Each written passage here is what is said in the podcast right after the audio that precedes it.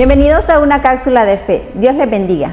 En esta vez vamos a hablar de San Juan, capítulo 3, del 1 al 6. Dice así, había un hombre de los fariseos que se llamaba Nicodemo, un principal entre los judíos. Este vino a Jesús de noche y le dijo, Rabí, sabemos que has venido de Dios como maestro, porque nadie puede hacer estas señales que tú haces si no está Dios con él. Respondió Jesús y le dijo, de cierto, de cierto te digo, que el que no naciere de nuevo no puede ver el reino de Dios. Nicodemo le dijo, ¿cómo puede un hombre nacer siendo viejo? ¿Puede acaso entrar por segunda vez en el vientre de su madre y nacer?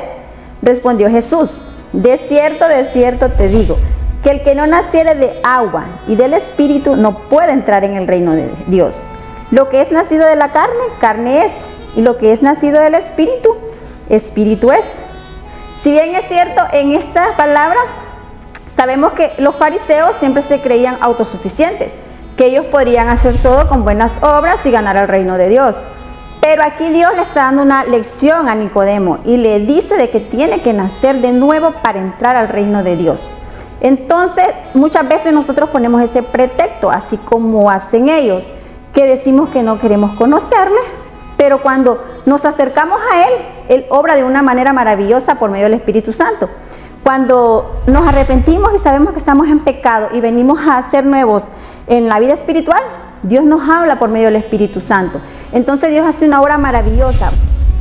Ahora vamos a leer en el libro de Ezequiel capítulo 36, versículo 25 al 27. Dice así, esparciré sobre vosotros agua limpia y seréis limpiados de vuestras inmundicias y de todos vuestros ídolos os limpiaré.